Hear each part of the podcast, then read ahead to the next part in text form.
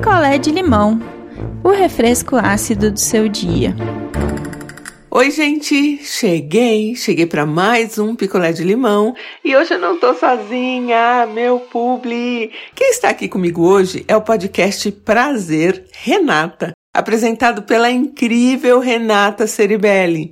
O podcast Prazer Renata é uma conversa boa aí com mulheres de diferentes gerações sobre vários temas do universo feminino, desde prazer e sexualidade, passando por saúde mental, maternidade, etc.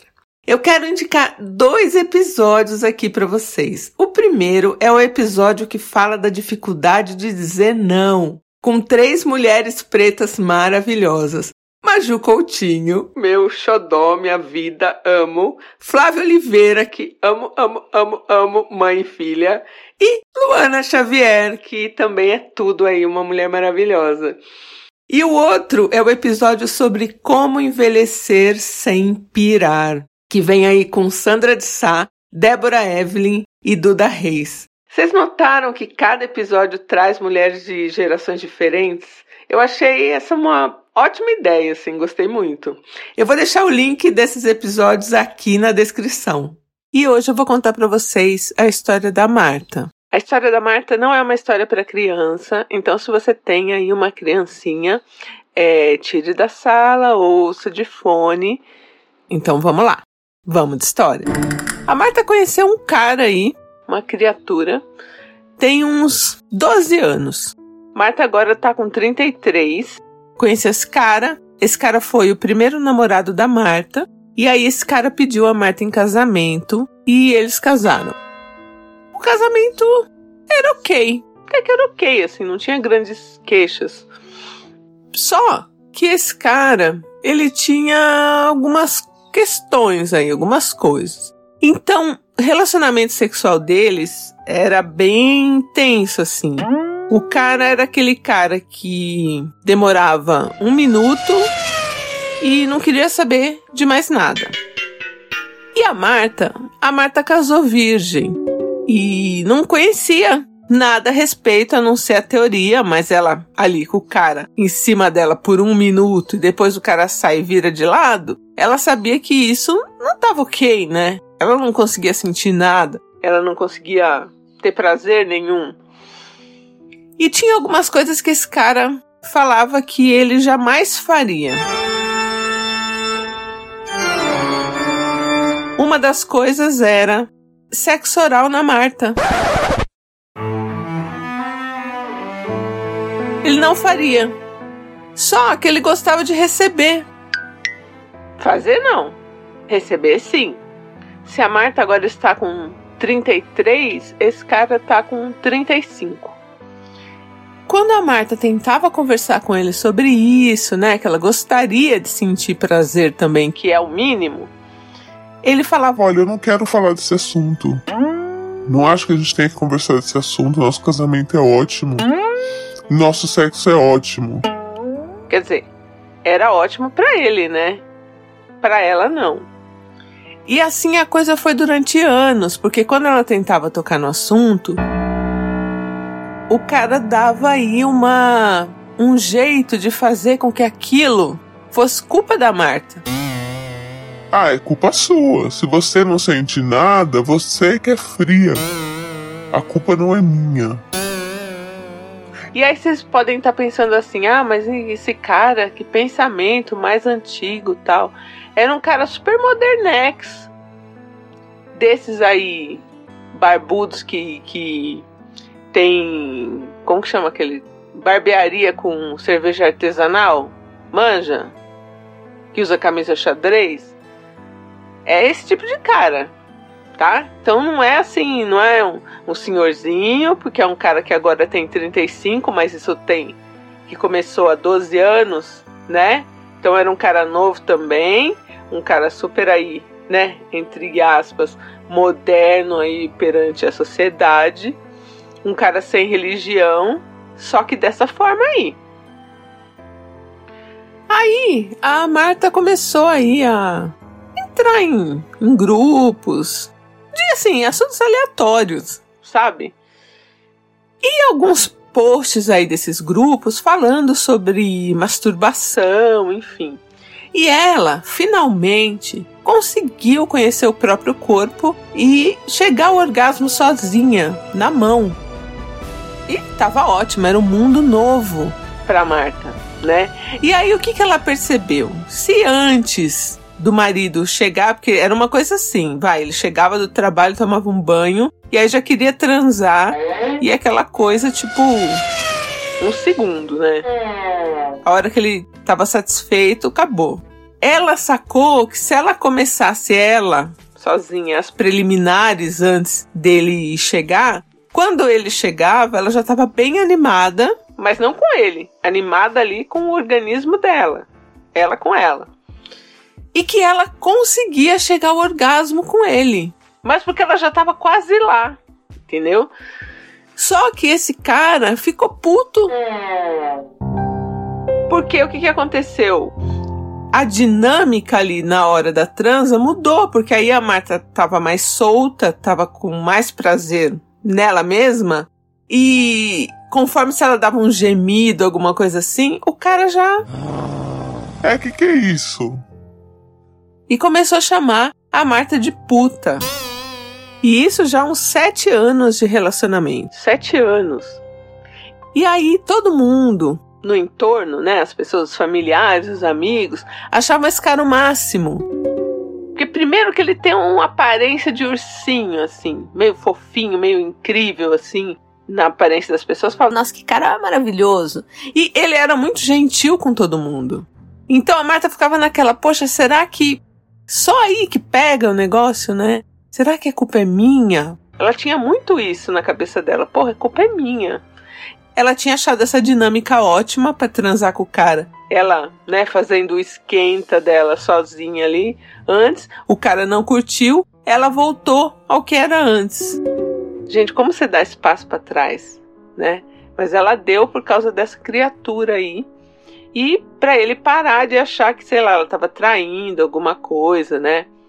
E eles tinham decidido que eles não teriam filhos. Ela não queria, ele não queria, ótimo, foi um assunto que. Mas quando todo mundo perguntava, ele falava que era porque a Marta não podia. E não é porque ela não podia, é porque ela não queria. E ela corrigiu ele umas vezes, ele ficou puto. Eles ficaram sem se falar, tipo, dois dias. E aí ela resolveu deixar pra lá, tipo, então ele falava para todo mundo que ela não podia ter filho. Sendo que era uma decisão do casal não ter. Aí, com quase ali nove anos de relacionamento, a Marta começou a desconfiar dele, porque ele tava estranho. E aí ela fuçou, fuçou, descobriu que este cara tinha uma amante.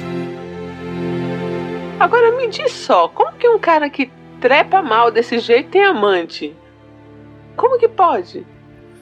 E aí a Marta ficou arrasada, porque, bem ou mal, era o marido dela. E ela se culpou novamente, tipo, a culpa é minha, então ele deve ser ótimo na cama com essa moça e a culpa é minha. Ele é péssimo comigo porque eu sou péssimo. E aí ela resolveu não falar nada, porque ela não sabia como lidar com essa questão dele ter uma amante. E aí, no fundo, ela achava que, poxa, se eu não consigo dar conta e, sei lá, ter uma vida sexual bacana, a culpa é minha, então deixa ele ter a vida sexual bacana dele.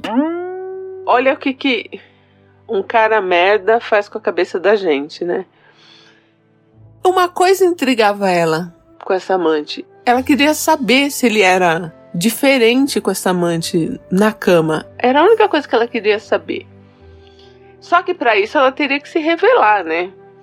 E aí um dia, não aguentando mais, ela mandou uma mensagem para amante no Facebook e falou: "Olha, eu sei que você tá saindo com meu marido. Eu sei que você sabe que ele é casado, porque eu já li as mensagens de vocês. Eu só queria saber uma coisa. Comigo na cama é assim, assim, assim. Com você é melhor? Porque se for melhor, eu me retiro. E vocês vão ser felizes aí juntos, porque né? Sou eu que sou errada. Mandou essa mensagem para a moça. A moça leu, mas não respondeu.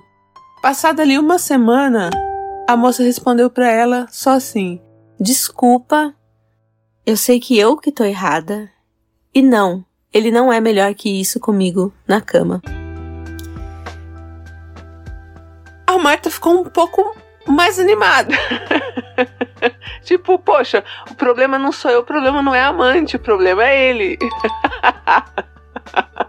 Adoro.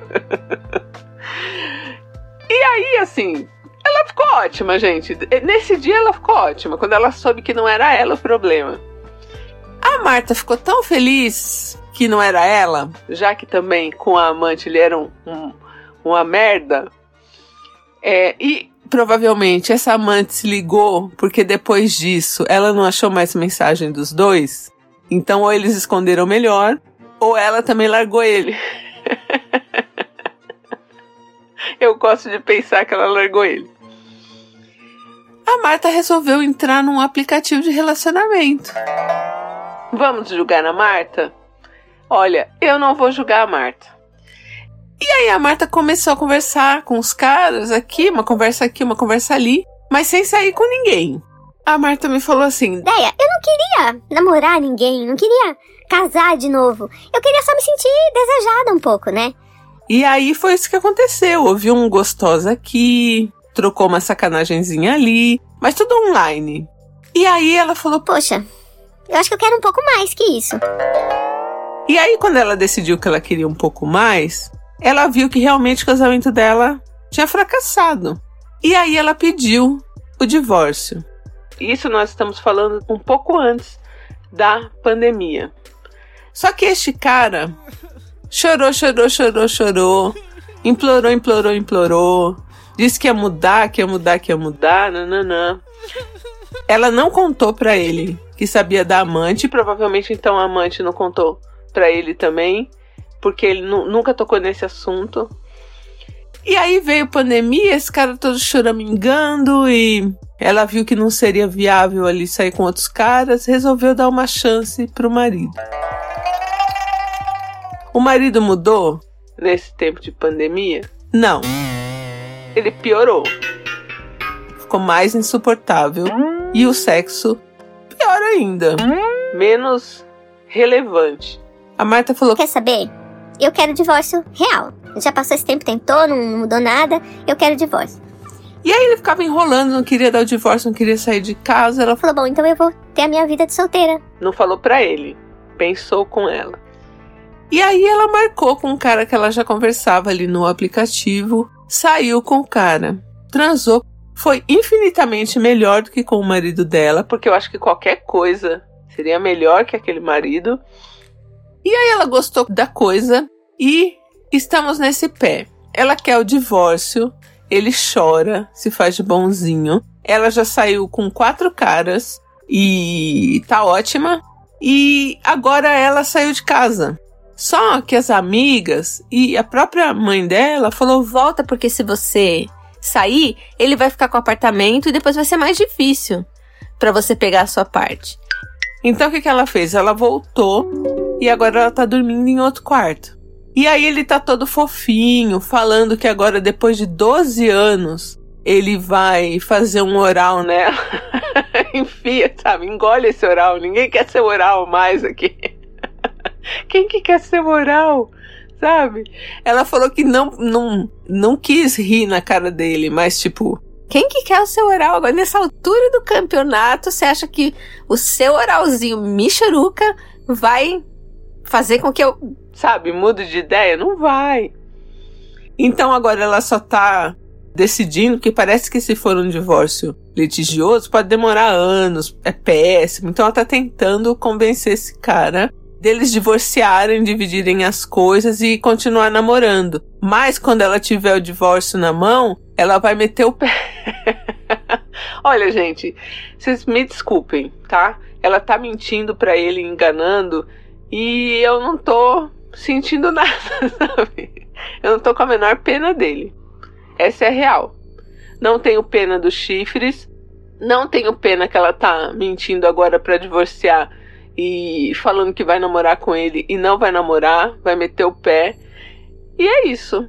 Ela escreveu pra gente porque ela falou que assim, no fundo, a única coisa que tá pegando é que ele tá acreditando que eles vão namorar. E ela tá com um pouco de remorso sobre isso. Gente, eu tô com zero sentimentos.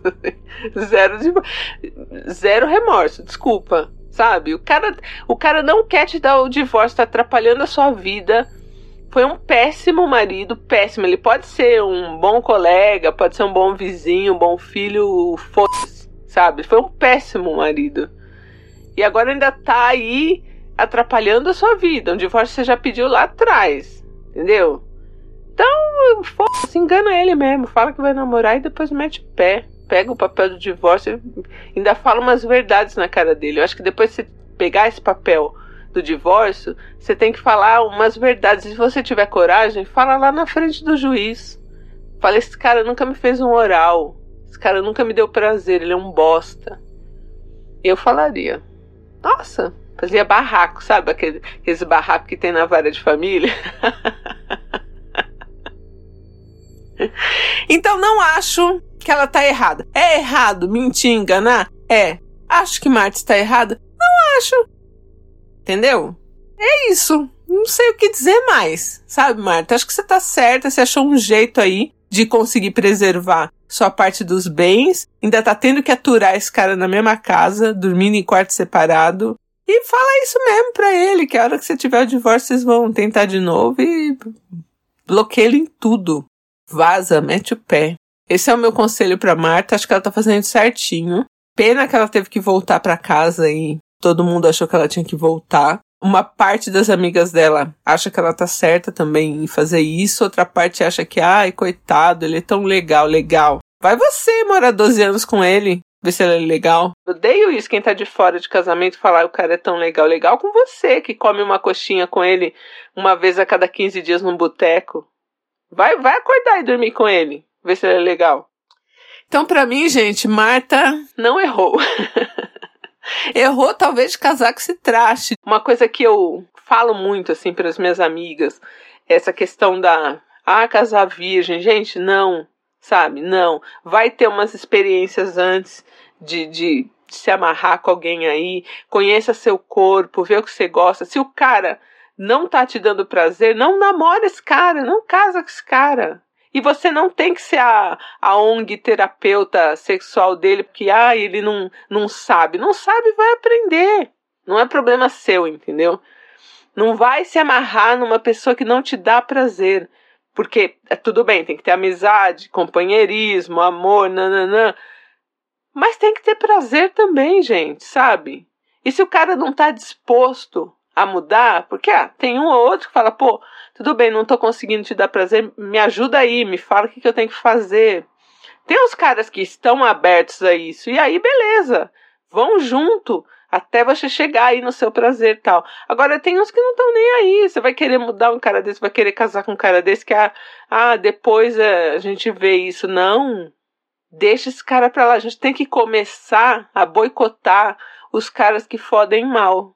Essa é a real. Mano, você fode mal? Um abraço para você. Olha, estou te largando porque você é péssimo de cama. Um beijo, você não me dá prazer, é isso.